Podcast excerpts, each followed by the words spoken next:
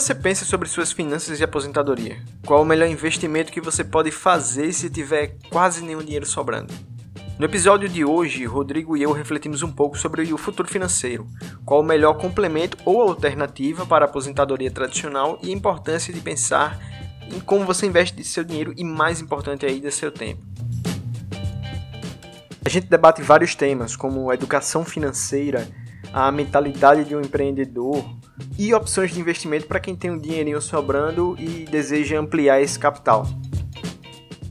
E mais uma vez, obrigado a todo mundo que ouve o podcast e dá algum comentário, dá algum retorno que ajude a gente a melhorar a qualidade. E eu espero que você goste desse episódio tanto quanto eu. E aí, Rodrigo, um prazer a gente estar tá conversando aqui. Então, para o pessoal que está em casa, diz um pouquinho do teu background, assim, de onde que tu veio, do teu curso que tu fez, onde tu trabalha agora.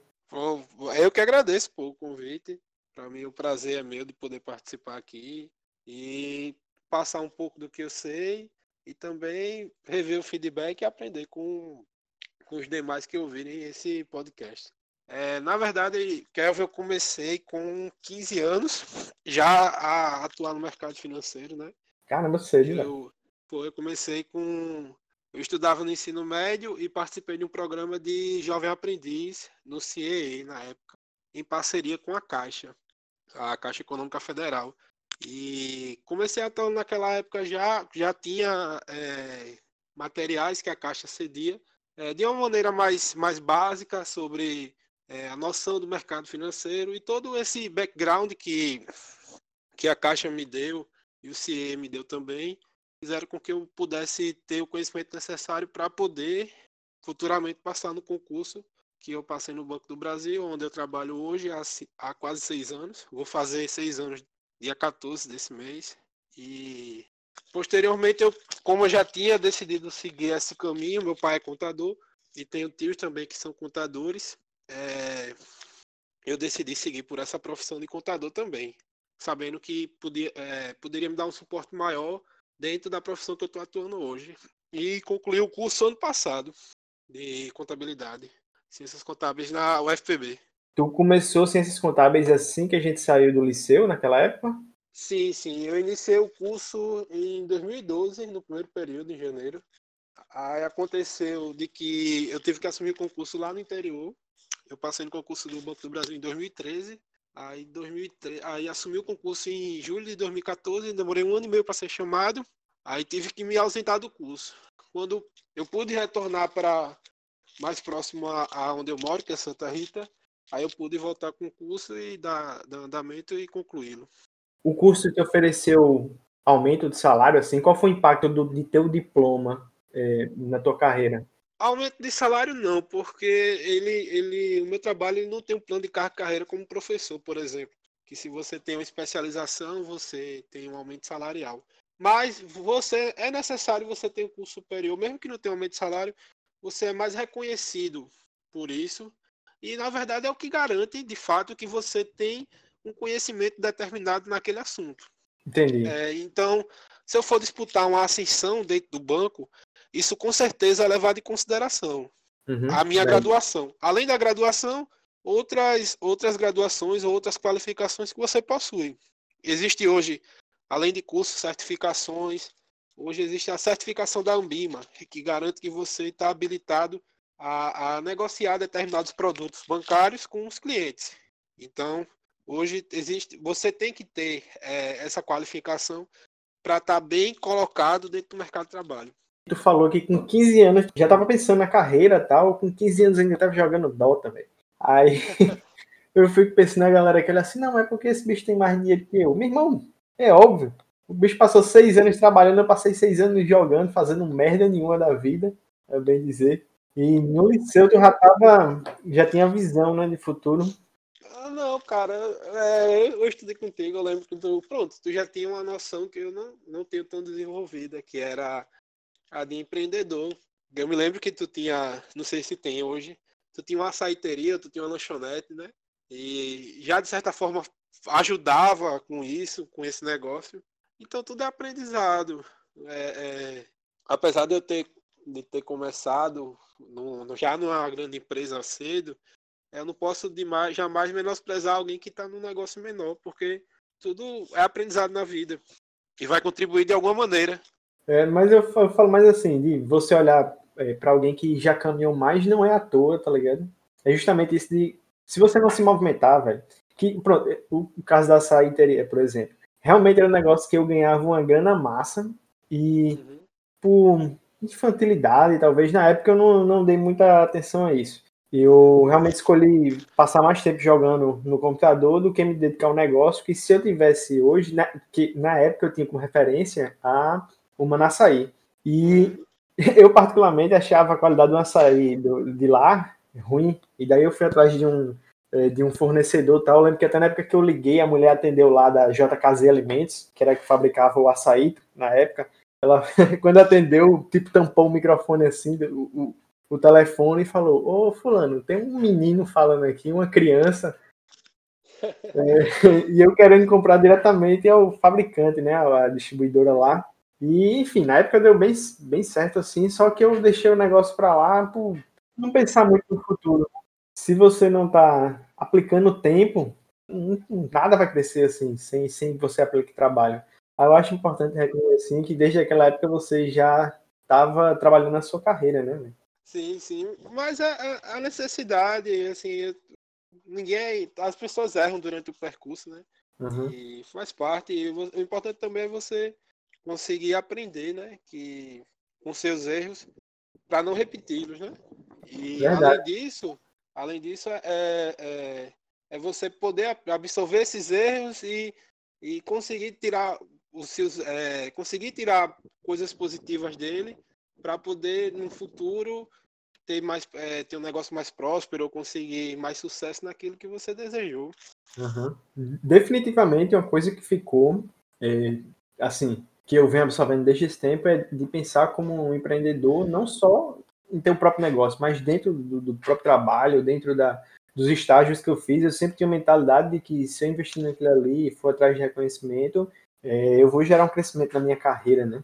E, sim, e no fim das contas, o que importa é isso, assim, de você se conectar melhor. É, querendo ou não, você está sempre vendendo, seja sua mão de obra ou sim. seja um produto da sua própria empresa, ou você seja mesmo. Imagem, é. é. Mas então, uma coisa que eu fiquei pensando aqui que eu queria falar contigo, que é justamente que agora que eu comecei a, a pensar de uma maneira mais responsável, perceber que existe uma necessidade de pensar no meu futuro financeiro. Obviamente você tem que buscar crescer na carreira, ganhar mais tal, mas você tem que saber o que fazer com o seu dinheiro e uma coisa que eu penso muito atualmente, que já na verdade já faz mais de ano, né, que foi aprovado. Já, acho que já faz mais de um ano, né? É que eu comecei a trabalhar no passado na empresa e eu não lembro quando foi, mas enfim, eu comecei a pensar mais nessa questão da minha previdência, porque eu não, eu, eu não tenho fé de que eu vou me aposentar. mas tem essa é... fé, tem essa fé. É, não, na verdade eu pretendo virar um ciborgue e viver, sei lá, uns 500 anos, né? Aí eu acho que deve dar tempo de eu me aposentar e curtir um pouquinho. É, aí você vai precisar trabalhar só 400 anos. É. é aí eu, eu tenho uma noção de que existe essa importância de economizar e investir, mas eu queria que você me ajudasse a, a organizar melhor essa ideia. Uhum. É que, assim, desde cedo, eu e minha irmã... Minha irmã, ela, ela é formada em Direito, né? Uhum. Pela, ela é advogada, ela, ela formou-se aqui na Federal de, de onde eu moro mesmo. Eu sempre discuto com ela que existem coisas no ensino público e no ensino em geral que não são discutidas. Por exemplo, para mim, eu acho que as pessoas, desde jovens, você deveria é, aprender o é, direito constitucional. Você tem que entender seu papel de cidadão. E, basicamente, eu fui entender isso através das empresas, com cursos, mas durante todo o meu ensino, é, ressalvado algumas vezes que a gente tinha aula de filosofia, tocava nesse ponto bem superficialmente, mas é, é, a gente não foi educado dessa maneira de entender como funcionam as coisas dentro do nosso país. Da mesma maneira, a educação financeira. é, não, não, não nos é ensinado a, a poupar ou a preservar nosso capital é, vislumbrando o futuro. Muitas vezes é até ensinado até o contrário, e que a gente tem que viver agora, que o futuro a gente não tem certeza. Mas a probabilidade de você viver no futuro é muito mais alta do que você morrer. A verdade é essa. É. Se você pegar a média, a média acho que é acima de 70 anos aqui no Brasil. Então a chance de você chegar acima de 70 é muito maior do que você não chegar acima de 70. Então, eu acho que falta essa questão de base, de educação básica, de você tanto entender o seu papel de cidadão, como você entender como é que é, com, quão é importante gerir seu dinheiro, para que você não tenha problemas futuros, sem falar de, de negativação de nome, é, você não consegue ter crédito no mercado, você não consegue comprar uma casa, um carro, e isso vai gerando outros entraves. Um, um, até um ponto que tu falou aí, que muita gente não entende, e até de vez em quando eu tenho um vizinho meu que ele fala, não, você tem que viver agora tal, e a gente entra numa discussão é, sobre isso aí, mas é que é muito mais fácil você viver do que você morrer. Sim. Isso é uma coisa que tem que botar na mente. A chance de você chegar aos 60, 70 anos é muito maior do que você morrer. Tudo Sim. bem que vai depender de, de, da região onde você mora, até mesmo. Da, da sua da, do que você faz, uhum. como você cuida da sua saúde, enfim. Mas eu Mas duvido é muito que alguém queira morrer, né? É.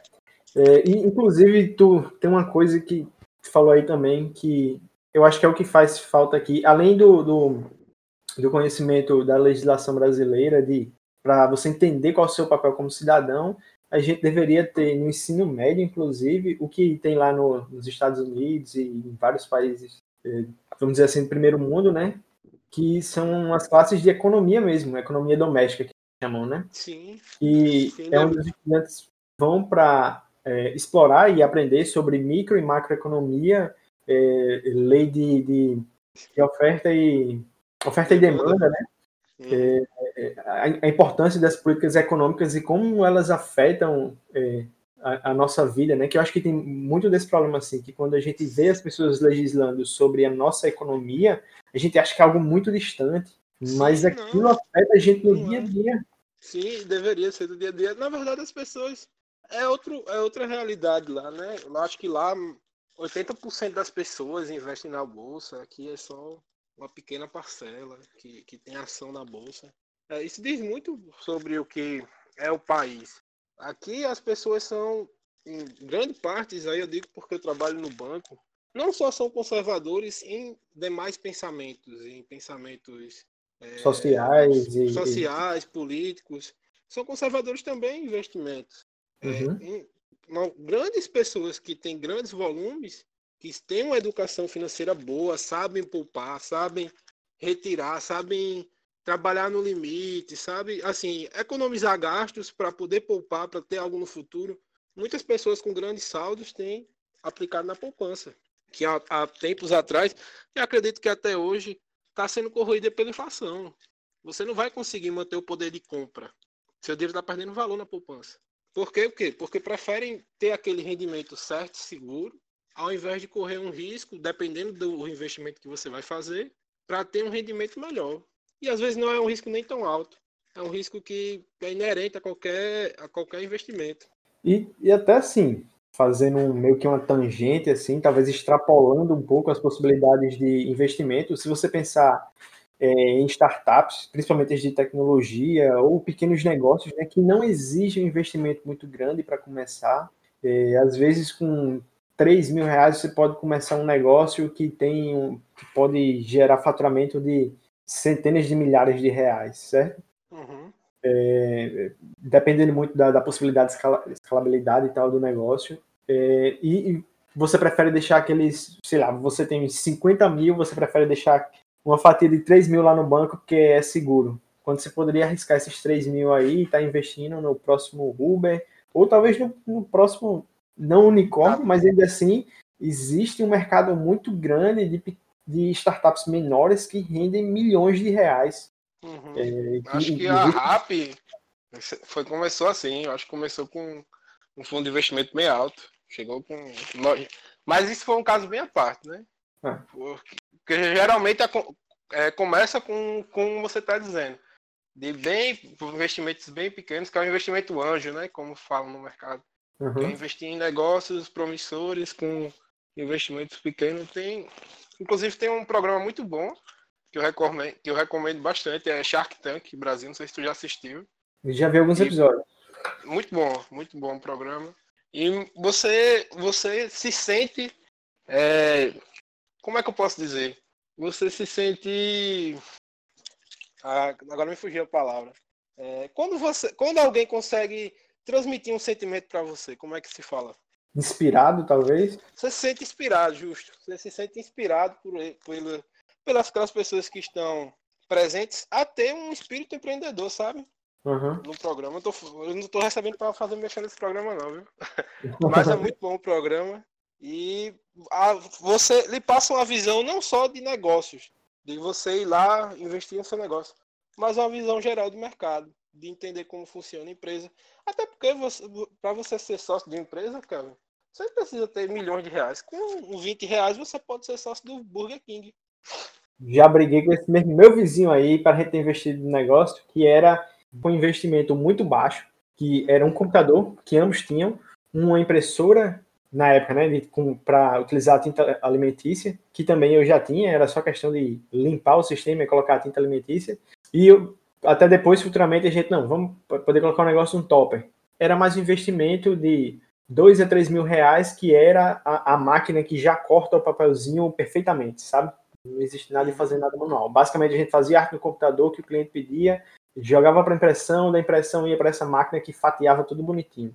É, e o faturamento era tranquilamente na casa dos 5, 6 mil por mês. Nossa, eu fiz as contas assim do movimento e com um investimento relativamente baixo, porque a gente já tinha parte da infraestrutura. Assim, obviamente, se somar tudo, aí seria uhum. talvez uns, vamos supor, uns 4, 6 meses para a gente tirar o investimento, mas ainda assim é um ótimo retorno, né? Sim, sim, é... bastante. E, ou seja, empreender não é tão distante assim. Obviamente que, só um, um, um parênteses que eu quero fazer aqui, quando a gente fala que a pessoa tem que ir atrás de investir, eu tenho consciência de que quem para quem ganha somente um salário mínimo e tem que sustentar toda uma casa, isso sim, se torna sim. um. Complicado. Existe um abismo entre o cara sair ali é, de praticamente estar tá no vermelho. Praticamente ele está sempre no vermelho, né? Porque a realidade é que o salário mínimo né? Não dá, não dá para muita coisa. É, até pelo você, assim, você for olhar lá no site do DIESE, atualmente o salário mínimo ideal, eu acho que já passou dos 4 mil reais por mês. Ou seja, o salário mínimo ideal para você ter uma é quatro vezes o salário real. Sim. Então, você já vê o problema daí de se as pessoas estão nessa situação de investir. Mas, querendo ou não, a mentalidade de você estar sempre buscando alguma maneira de otimizar seus ganhos, e otimizar seu trabalho, tentar ganhar mais valor pela sua hora trabalhada, que são coisas que vêm muito de, de, de uma visão mais empresarial assim, eh, de números. Eu acho que isso é importante todo mundo ter, justamente para valer que o meu tempo de vida e o seu são iguais. É, até voltando aqui, por exemplo, quando a gente tinha 15 anos, você escolheu é, utilizar seu tempo de vida para ganhar valor numa área, eu utilizei para ganhar em outro, e são escolhas no fim das contas, né? Eu acho que essas escolhas importam. Todo mundo tem o mesmo tempo de vida, tem, tem as mesmas horas do dia e tem que avaliar bem assim como vai gastar elas, né? Sim, e, e Kevin, assim, você não fala uma coisa bem curiosa, como eu te disse, eu trabalho no banco e obviamente tem situações raras, assim, raras não, até comuns que acontecem. Eu conheço gente, Kelvin, que ganha, obviamente sem citar nome de ninguém, é, tem pessoas que ganham 4 mil, é, 3 mil reais e conseguem fazer uma reserva considerável. Uma reserva considerável. E tem gente que ganha 20 mil e vive num cheque especial do banco, que é um juros de 10% ao mês. Eu conheço gente assim também. É eu não... E, não... e não é raro, e não é casos raros, não é um caso específico. Ou seja, tem gente que tem uma boa qualidade de vida, mas vive gastando o que tem, tem. Então, existe uma questão também de consumismo. Eu acho que... É, tô, eu, obviamente, não estou querendo dizer que quem ganha um salário mínimo vai conseguir juntar milhares de reais. É. Muito provavelmente não. Muito provavelmente não, porque a gente sabe que existem muitas pessoas em situação de dificuldade que, a, que vivem no vermelho. Demais. Do, do meu ponto de vista, a pessoa que ganha muito pouco dinheiro, que isso seria o salário mínimo, um pouquinho a mais, é, qualquer investimento deve ser em educação. é a única coisa Sim. que vai trazer algum retorno viável. É, que se você terminar um curso, ela realmente, em, em, curto prazo, você tem condições de dobrar seu salário, talvez. É, eu acho Na verdade, que... o, o, melhor investimento, Calvin, que eu, que eu sempre falo, é sempre em educação e esforço. Porque você investir tempo, não é só investir dinheiro. Você investe tempo, você principalmente tempo. Para mim, o que mais importa é, na vida não é nem a questão do quanto de dinheiro você investe, mas sim a questão de quanto tempo você investe. Tempo e conhecimento. Não existe uma pessoa. Ah, eu vejo muita gente, não, eu vou operar na bolsa, já tem sua profissão, já tem sua formação. Ah, eu sou engenheiro eletricista. Ah, vou investir na bolsa e vou ficar milionário. Cara, por que você não investe no seu emprego? Por que você não faz uma especialização? É muito mais vantagem para você. Porque se você, você investiu cinco anos numa formação num curso extremamente difícil de se fazer, numa área extremamente concorrida, que tem poucos, tem cursos profissionais, é muito mais fácil você se dar bem naquilo que você tem conhecimento do que algo que você não tem ou você ainda vai adquirir. Então, eu digo sempre, ah, vou investir na bolsa. É importante que você entenda as ações, é, o, o ramo de negócio na empresa que você pretende investir, entender balanços, entender demonstrativos financeiros, tudo isso é importante. Mas primeiro tente focar na sua carreira, no, naquilo que você se propôs a fazer. Faça, faça cursos, é, invista tempo, invista conhecimento, porque é, é, muito mais certeza que aquilo vai dar um retorno para você do que você ir lá e focar só na, naquela em, em, em investimentos financeiros que você não é da sua área, ou você não trabalha naquilo. Tá entendendo? Uhum. A, a curva de aprendizado é, e de evolução mesmo, até que ele chegue num ponto em que o tempo investido supere é, o retorno Exato. maior né, do que ele já poderia ter na carreira dele, talvez não, não vale a pena não, ele estar tá naquilo. E, e só uma coisa aqui para não esquecer, que tu falou e eu lembrei, que é sobre o estilo de vida. Acho que a coisa mais básica que a pessoa precisa fazer é viver é, levar um estilo de vida gastando menos do que você ganha. Tudo, novamente, não se aplica a quem ganha menos do que é necessário para viver. Isso aí é outro Sim. problema muito.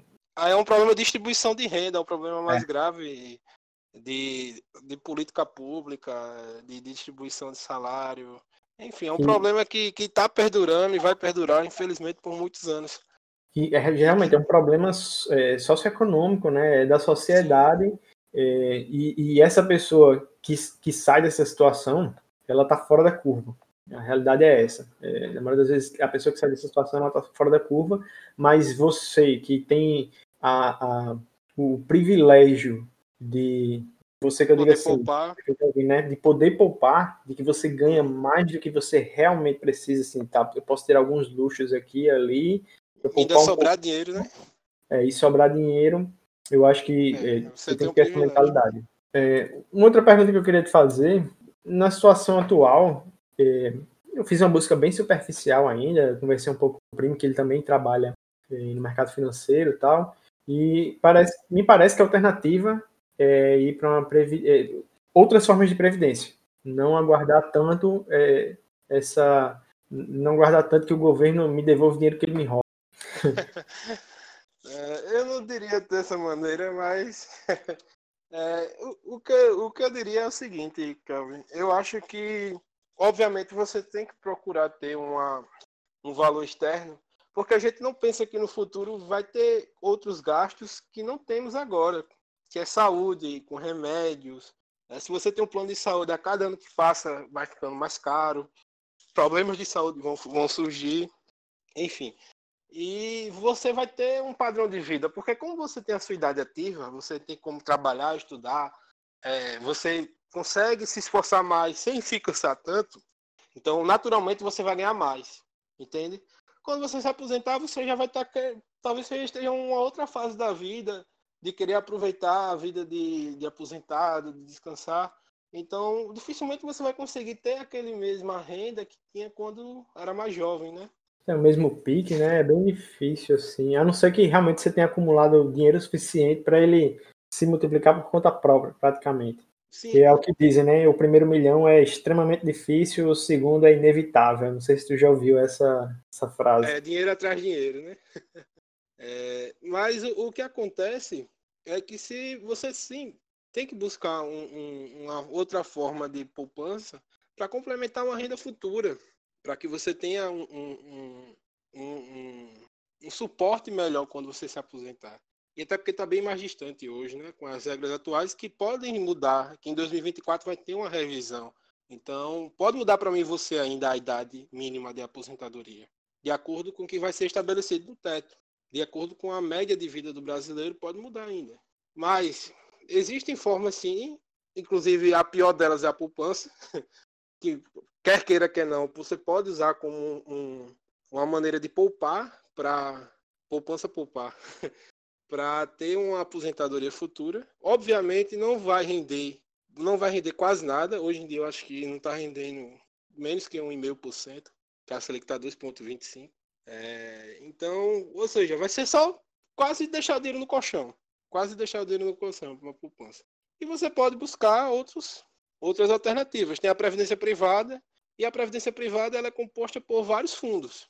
Tem, tem fundos mais arrojados, que você corre mais risco, mas tem a expectativa de ter um rendimento melhor, e tem fundos mais conservadores, que você aplica o dinheiro em ações mais menos voláteis, assim eu posso dizer, que variam menos. E você tem um rendimento menor, mas não tem a possibilidade de ter um, rendimento negativo, como aquele que pode ter um rendimento maior tem, por oferecer mais risco. Além disso, também tem o Tesouro Direto, que é você comprar títulos da dívida do governo.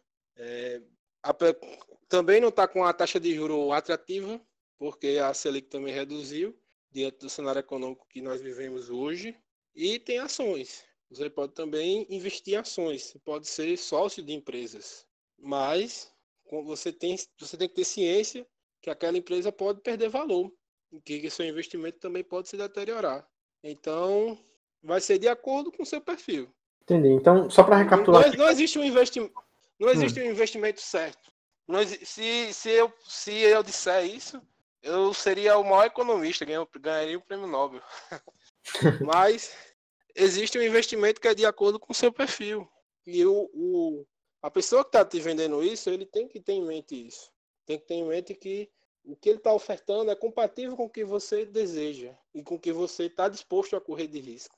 Sim. Aí dentro da previdência privada, que é só um adendo, é, existem vários fundos dentro da previdência privada. Não existe uma previdência privada única. Aí existem várias composições de fundo, de fundos com várias composições de carteiras, de títulos, de ações, de até câmbio, que é moeda no caso, né? Que, que seria então, o forex, é, que é tipo é, é, foreign exchange, alguma coisa que é você comprar e vender moeda de outro país? Sim, Sim.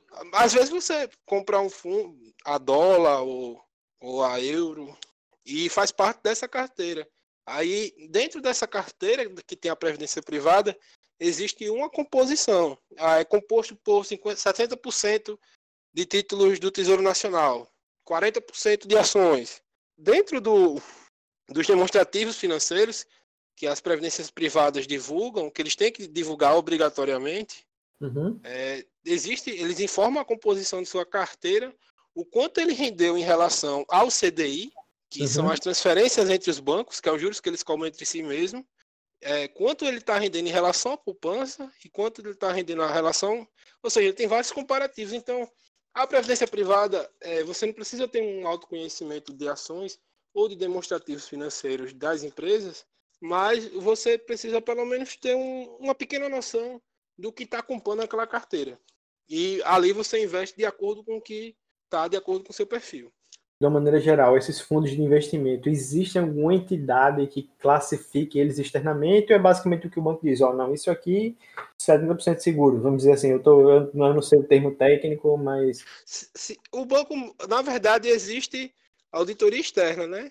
Que uhum. essas informações são auditadas. Mas o banco, obrigatoriamente, acredito, pelo menos no Banco do Brasil, onde eu trabalho assim, ele classifica em três tipos: renda fixa, que é que tem menos risco, que a carteira é majoritariamente de títulos de governo ou títulos onde tem um risco baixíssimo. Entendi. É, existe a outra que é renda variável, que é formado por empresas, por ações, por câmbio, enfim, vai variando. Obviamente isso é um percentual, né? Você tem que ver cada, cada tipo de fundo. E o multimercado, que são várias, é, que são várias composições de ações de acordo com o percentual e o banco ele classifica de acordo com esses é, com essas composições de carteira.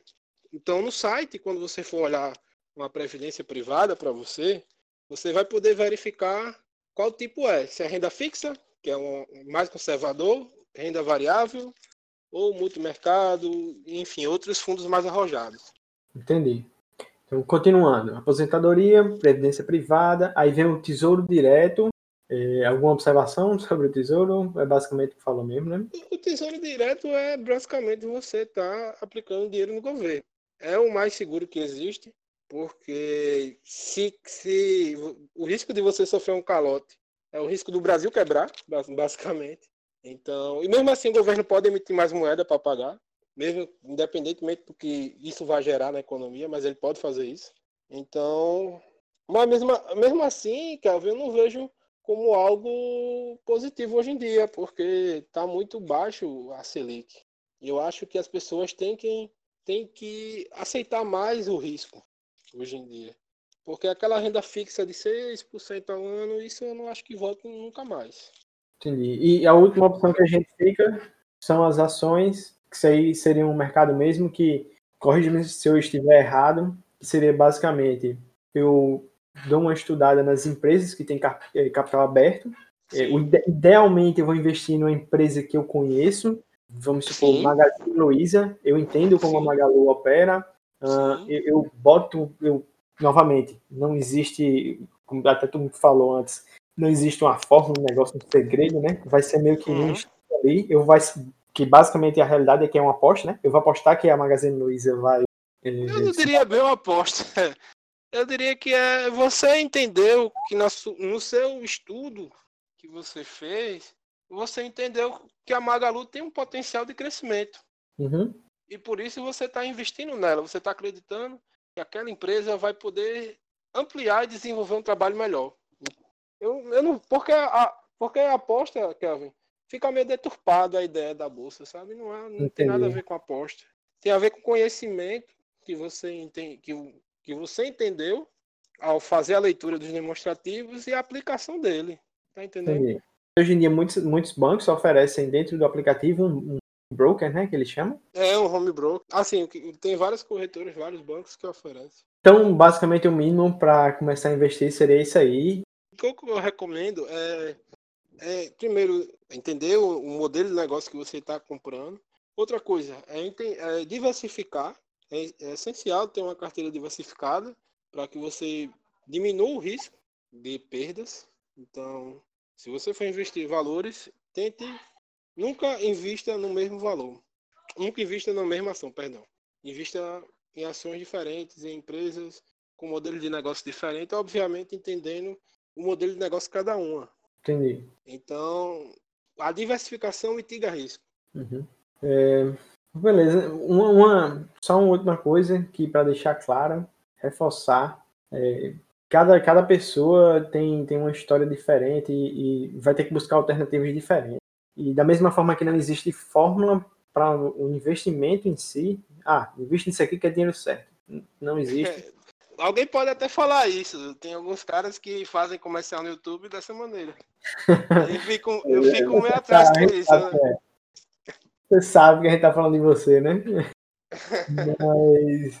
E para a vida também não existe, né? Eu acho que você tem que muito ser sincero com a situação que você tá e tentar é, pensar ou até mesmo buscar ajuda de outras pessoas para chegar à melhor conclusão de qual seria a melhor saída da sua situação. E, últimas perguntas, cara, que eu faço para que eu faço né, no terceiro episódio, mas eu, eu, eu acho que é importante perguntar para todo, toda pessoa, todo, todo convidado, todo entrevistado aqui, é, que é o que te motiva a fazer o que você faz. Cara, o que me motiva a fazer, justamente para mim, é o sucesso, cara. Sendo bem sincero, eu quero obter êxito naquilo que eu faço, sabe? Uhum. Eu quero ser reconhecido, eu quero ser bom naquilo que eu me propunha fazer. E como eu te disse desde muito cedo, eu, eu comecei a trabalhar com isso e me senti muito confortável, me vi muito confortável dentro do ambiente bancário. Uhum. Por mais que muita gente ache o ambiente bancário muito chato, e eu entendo perfeitamente isso, mas na minha vida eu me senti muito, muito confortável, eu me sinto bastante é, motivado a aprender é, com o meu trabalho e poder desenvolver é, é, relações interpessoais, relações que agreguem a minha vida. Uhum. Então, hoje o que me motiva é, é basicamente ter sucesso nisso.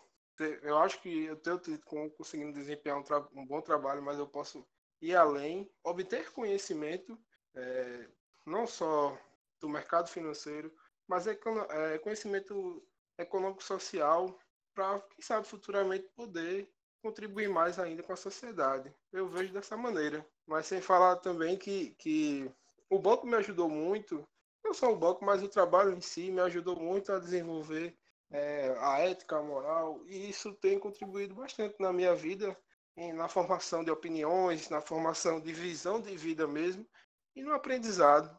Então, é, é um conjunto de fatores que, que me motiva. Eu vejo isso assim, é, esse, duas coisas que o trabalho oferece, até a gente falou, defendeu bastante aqui você empreender, mas você está numa corporação já maior, que tem uma cultura mais forte, já bem definida de anos, é, o valor de você aprender a disciplina, consistência no que você faz, é, a, entregar a qualidade do trabalho, se responsabilizar pelas suas ações e a, a, você está cercado de pessoas que sabem mais do que você, isso tem um valor muito grande pessoal, não é só uma questão de carreira, você cresce como pessoa, você, você é, é induzido pelo, pelos seus pares, né, pelo, pelo meio, a se elevar em todos os aspectos, tanto eticamente como na questão do diálogo, é, é, realmente isso é um crescimento inegável. Quais são as habilidades mais importantes para ser bem sucedido na sua área e qual conselho você deixa assim para quem quer seguir carreira mesmo? Para mim o mais importante é essa que você disse agora, a disciplina, porque o mercado bancário ele vai se atualizando constantemente com novos regimentos, com novas taxas, novos produtos, é, concorrência, enfim. Então a disciplina para adquirir mais conhecimento é extremamente necessário para que você se mantenha competitivo nele e você não seja passado para trás, porque a todo momento está chegando o concorrente novo, vislumbrando algo. E para quem quer começar, o que eu aconselho é estude, é, se esforce, é, busque se atualizar, certificações, procure opiniões de outros profissionais bem-sucedidos, de que, como eles fizeram para chegar alcançar aquele cargo, aquele local, e o que fizeram para ter esse sucesso. E é basicamente isso, Kelvin. Eu acho que não tem uhum. muita diferença do, dos demais ramos, sabe? É, é questão de você se manter atualizado, se manter, se manter sempre estudando, um, é, tendo seu autodesenvolvimento apurado para que você esteja preparado. O mercado ele não quer lhe preparar, ele quer você preparado. Uhum. Entende? Porque se você. A gente fala muito uma frase no banco é você perdeu o cavalo, o cavalo selado passou na sua frente e você não montou. E nem sempre passa uma segunda vez um cavalo selado. Então você tem uhum. que estar pronto. Quando surgir a oportunidade, você já tem que estar pronto. Você não tem que se preparar para ela. Então, como é que eu estou pronto? Eu estou pronto é, me qualificando, é, fazendo cursos, é, estudando, é, conseguindo ser produtivo no meu trabalho, conseguindo fazer vendas, vendas sustentáveis. Não é você querer ludibriar o cliente, até porque o cliente ele pode ser ludibriado uma vez. No outro dia ele está na porta do outro banco. Então você tem que ser transparente com ele, você tem que ofertar, tem que fazer uma venda sustentável para ele, que o produto faça sentido em sua vida, Entendi. que tenha utilidade para ele, até porque se ele se sentir de alguma maneira lesado, ele além, a, além de incorrer processos, ele pode muito bem ir na porta do outro banco no dia seguinte e você perder um cliente. Uhum. Você perdeu sua fonte de renda. Porque não, existe, não existe banco sem cliente. Não existe. Verdade. Nenhum negócio existe sem cliente, né? Você tem Sim. que. Você não tô querendo dizer saber... que o cliente é o dono da razão. Uhum. Porque nem sempre o cliente tem razão. mas o cliente tem que ser sempre bem tratado. Sempre, sempre. Isso é base. E o bom tratamento do cliente é você fazer uma boa venda para ele. Uma venda que faça sentido na vida dele. Tem, tem uma frase que eu acho muito interessante que é: você não tem que ganhar todo jogo a qualquer custo. Você tem que participar dos jogos e você está sempre sendo convidado para o próximo jogo. Se você ganha agora, mas trapaceia, ninguém vai querer jogar com você de novo. Não, você vai, você vai ficar fora. Agora, se você ganha de uma maneira justa, que uma pessoa veja que você foi competitivo, que você se esforçou para aquilo, você vai, você vai conseguir admiração. Uhum. E, então, o que eu vejo é isso, é você ter essa capacidade de autodesenvolvimento e ter, mais do que nunca, uma capacidade interpessoal de você conseguir transmitir aquilo que você está aprendendo para o cliente, que o cliente consiga compreender o produto que ele está comprando e se sinta satisfeito com aquilo, antes de tudo. Uhum. Porque se ele se sentir satisfeito, vai ter outro na porta dele ofertando. E você vai ficar para trás. Pois é isso, cara. Bacana o episódio, cara. Ah, para mim foi gratificante também. Eu que agradeço o, contato. E para mim foi enriquecedor ouvir você também. Espero que eu tenha passado alguma coisa para você e para quem está ouvindo. Eu aprendi um bocado e é justamente por isso que eu fui atrás de você. Tipo, é, basicamente, todo mundo que eu, eu vou atrás aqui é porque eu realmente é, admiro o trabalho ou eu admiro onde aquela pessoa está na vida lá, porque não é necessariamente sobre trabalho e carreira só esse podcast. É, são pessoas que eu admiro mesmo, assim, que, que eu, eu vejo uma qualidade, poxa, eu gostaria de entender como a pessoa conquistou aquilo ali. Ah, é recíproco. É recíproco. Pois é, cara. Então, obrigado aí, obrigado a quem ouviu. E esse podcast. Não adianta dizer que o podcast sai na segunda-feira, porque só vão estar na segunda-feira, né? Mas o próximo. Mas só lembrando aqui que toda segunda-feira tem um episódio novo. Não importa até que horas eu tenho que ficar editando esses podcasts aqui, mas vai sair. Obrigado aí, é, aí, A disciplina aí, ó, em aplicação. Aprendendo, aprendendo. Valeu. Valeu, muito obrigado, cara. Foi um prazer participar. E um abraço para todos os ouvintes aí. Abraço, viu, pessoal? Valeu.